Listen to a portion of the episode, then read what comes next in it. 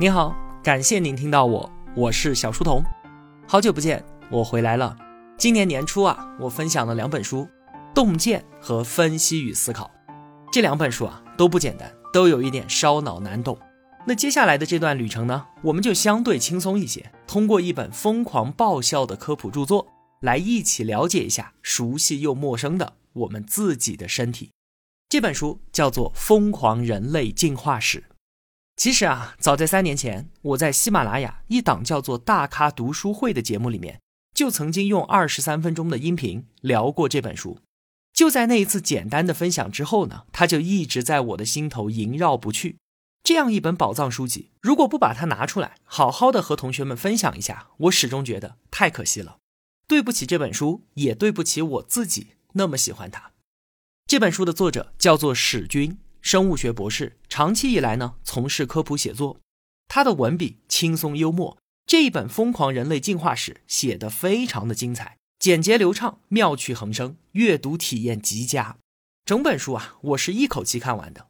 不得不说，在我解读过的书籍里面，其中呢也有阅读体验很糟糕的。可能同学们在听节目的时候会感觉内容紧凑，干货满满。但是如果你真的去读原书，会发现啊，这简直就是一场灾难。其实啊，我自己在读书的时候也经常忍不住发牢骚。我的天哪，这个家伙怎么废话会这么多？但是这本《疯狂人类进化史》，我推荐同学们自己买来读一读。阅读的快乐不仅仅来源于知识上的收获，同时呢，也应该源自于阅读这件事儿本身。难说啊，这本书能够一举治好你抬起书就犯困的顽疾。现在呢，在网上买的话，它再版之后改了一个名字，叫做《疯狂人体进化史》。但是呢，我在节目里面还是称呼几年前我第一次和它相遇时的名字。我们好像啊都很熟悉自己身体的每一个细节，每一寸肌肤我们都仔细的抚摸过，哪里凸哪里凹了然于胸。但其实啊，我们对它的了解知之甚少。随便问几个关于身体的小问题。我们作为它的拥有者，其实都回答不上来。比方说，为什么自然界只有人类是直立行走的，还把全身上下的毛全部都给退掉了？那你说退就退吧，腋下和耻骨上还留着那么几小撮，又是怎么回事呢？男女都有阴毛，可是为什么只有男人才长胡子？还有，为什么自然界的动物都是定期发情、按时交配？除此之外呢，是心如死灰，对于异性熟视无睹。可我们人类呢，对于异性的欲望，那真是无时无刻都不曾停歇啊！一旦两情相悦，整天泡在一起，甚至不惜牺牲掉个人的自由，组建家庭，与对方终身绑定。但之后呢，又少不了那些偷鸡摸狗的勾当。这是为什么？不少人几乎每天都在抚摸别人的身体，但却从来就没有思考过欲望本身。面对肉体，只有生理的冲动，而没有冷静的研究。这些看似庸俗的玩笑，可都是典型的科学问题，也正是这本书所要讨论的内容。更加有趣的是啊，人体上的这些问题很多是没有标准答案的，科学家们也在相互的争论不休。我们就可以一起来欣赏一下这些聪明人所遭遇到的智力困境，看他们怎么解答这些问题，然后又被别人批驳的遍地鸡毛。人类从古猿演变而来。从悠远的蛮荒岁月一直走到今天，身体进化的每个环节都隐藏着难以参透的玄机，每个细节里都潜伏着令人击节赞叹的博弈。我们虽然啊没有猎豹跑得快，没有袋鼠跳得高，没有山猫的灵敏，没有老虎的凶猛，甚至连狗都不如，因为不仅嗅觉比不过人家，就连吃屎的态度也没有人家那么的果断坚决。尽管啊我们的这副肉身有诸多的不完美，但是。这可是自然选择数亿万年试错的结果，已经相当的不错了。《疯狂人类进化史》这本书会带我们一览自己身体进化的来龙去脉，洞察身体结构当中所蕴含的科学逻辑。这是一次真正的身世之旅，你一定会为自己复杂曲折的历史演化过程而放声惊叹的。那么，我们就开始吧。人类的进化至少延续了数百万年之久。我们当然不可能讨论每一个细节了，否则故事刚刚开始，同学们就已经听得满头白发了。我们就选取啊其中最具代表性的人体特征来聊。第一个想到的肯定是为什么人类会直立。自然界当中很少有动物像我们这样昂首挺胸的，用两条腿在大地上裸奔的。我想很多同学啊，长期以来对这个问题认定的解释，是因为人类要解放双手，要使用工具，所以呢，我们就站起来了。但真相啊，并非如此。我们只能够从考古发现当中去寻找证据。今天人类发掘出来的具有研究价值的人类化石，其实啊，并没有多少。其他的那些躺在棺材里的，可不叫化石，那只能叫尸体或者叫骷髅，只有历史意义而没有考古价值。那在为数不多的人类化石里面，最有名的当然是人类的祖母 Lucy。生活在距今三百二十万年前的他，在我们的节目里面啊，已经被提及好多次了。经过研究证明呢，Lucy 当年就是直立行走的。发现 Lucy 时隔三十二年之后，二零零五年，考古学家又发现了一具年代更加久远的男性人类化石，比 Lucy 还要早四十万年，他也是直立行走的。又过了四年，二零零九年。又发现了一具更古老的化石，研究人员花了十几年的时间，确定它比 Lucy 还要早一百二十万年，生活在四百四十万年前，依然是直立行走。那你说，科学家是怎么确定他们是站着还是趴着的呢？主要啊是通过三个其他动物都不具备的特征，一个呢是足弓。直立之后啊，足弓提供了必要的弹性，走起来更加的舒服省力。更重要的是啊，在奔跑的时候能够减缓大脑所受到的冲击，不然的话，我们跑着跑着就跑成脑震荡了。第二个呢是盆骨，就是一个骨质的盆，上面连着脊柱，下面接着腿骨，承上启下。想要直立，就必须要有更加强壮的盆骨，完全负担起上半身的重量。第三个呢就是膝盖骨。为了承担直立之后弹跳奔跑的巨大冲击力，人类的膝盖骨啊要比其他的动物大得多，也结实得多。那多亏它，我们在下跪的时候呢，才能如此的麻利和洒脱。有上述三个特点，人类直立行走的历史就可以从刚才我们说的那三具化石身上追溯到四百四十万年之前。而使用工具，那可是一百多万年之后的事情了。为了制造工具，才把前肢变成手，这个说法自然也就破产了。使用工具，它是直立行走的结果，而并非原因。那我们到底是什么时候站起来的呢？面对这个问题啊，有一个英国科学家，他站出来说：“别再没完没了的追究时间了，没有意义的。你们看人家红毛猩猩，它在树上也会站起来，踩着树枝，两条腿交替的前进，行走的姿态舒展大方，和我们人类很像啊。”这就暗示了一个非常重要的可能性，就是原始人类可能在很早很早的时候，甚至还在树上的时候，就已经掌握了直立这门本事了。直立行走根本就不是人和猿的分界线，应该说啊，根本就不存在一条清晰的界限，被分割的两边，一边是猿，一边是人，黑白分明，没有的。进化是一个渐变的、逐渐改变的过程，我们需要接受这期间是充满了灰色地带。那么。虽然没有办法追究时间，但是这并不妨碍我们去追问为什么要站起来。二零零六年啊，发生了一件很特别的事儿，让我们对于直立有了更加深刻的认识。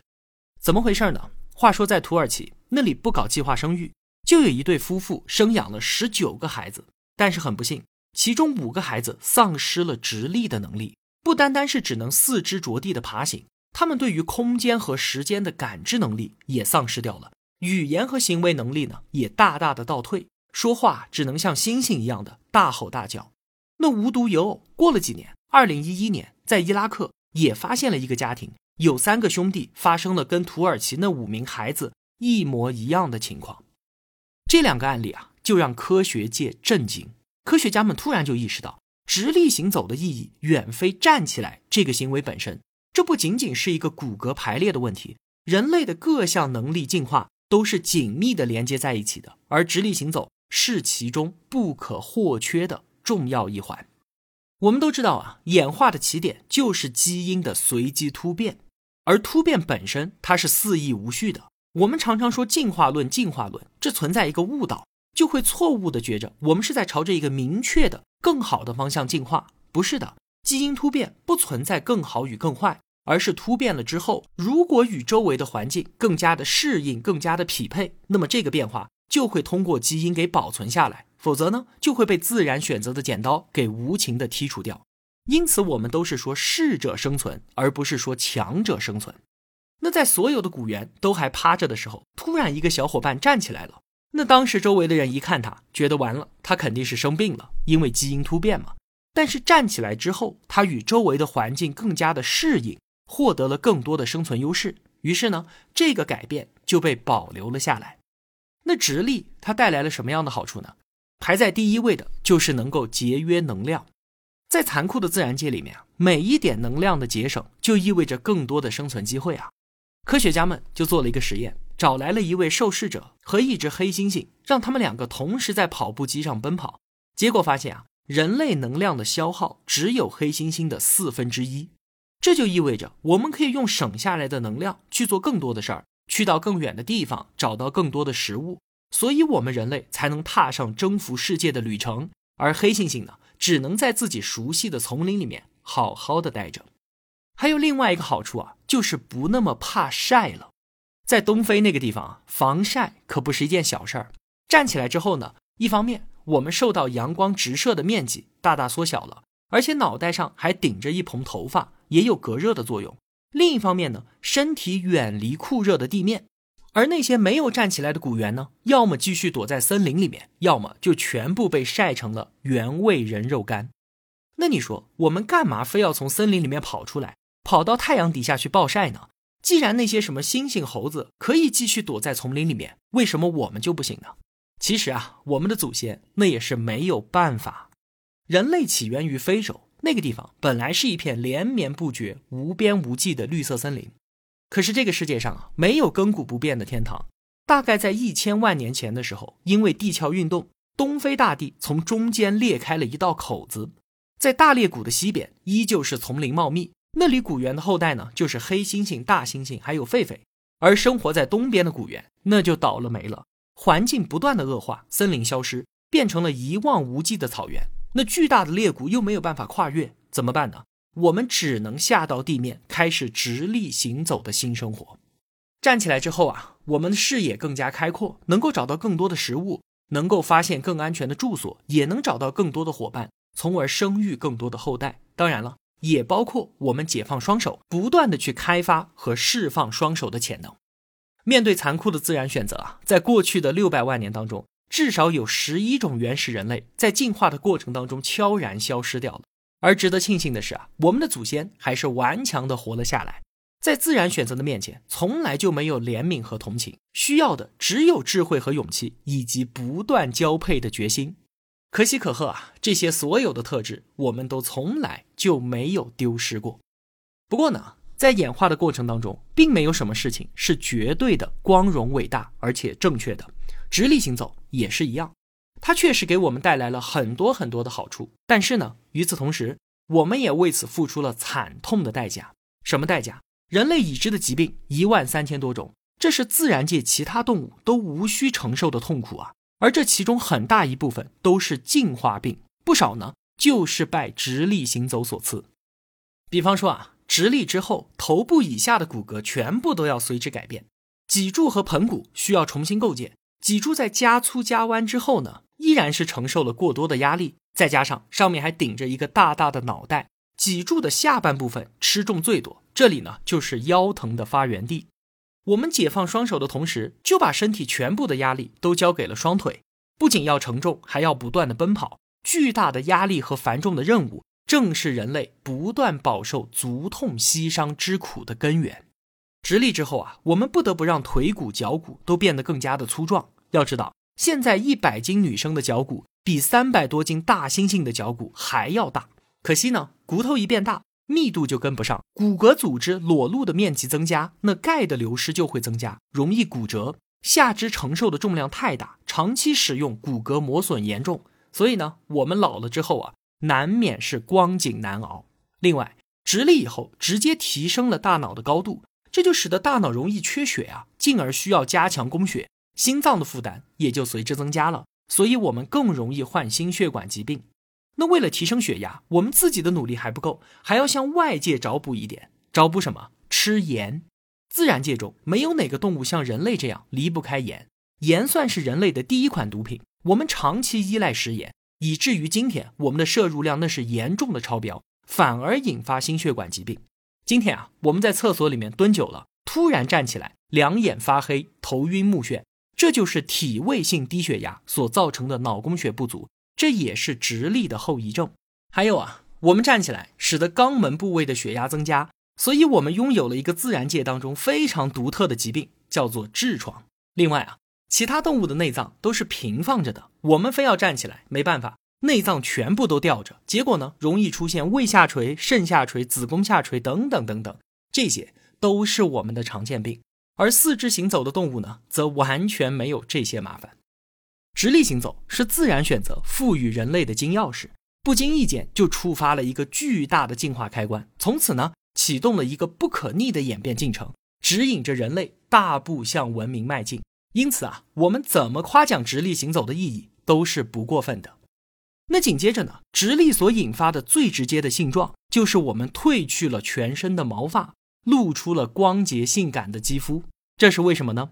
还有刚才提出的问题，为什么褪毛之后，腋下和耻骨还要留着这么几小撮？男女都有阴毛，而为什么只有男性才长胡子呢？这些有趣的问题啊，我们下期节目再接着聊。好了，今天的节目就先说这么多了。如果我有帮助到您，也希望您愿意帮助我。一个人能够走多远，关键在于与谁同行。我用跨越山海的一路相伴，希望得到您用金钱的称赞。愿生活中所有的美好都不被辜负。小店期待您的光临。我是小书童，我在小书童频道与您不见不散。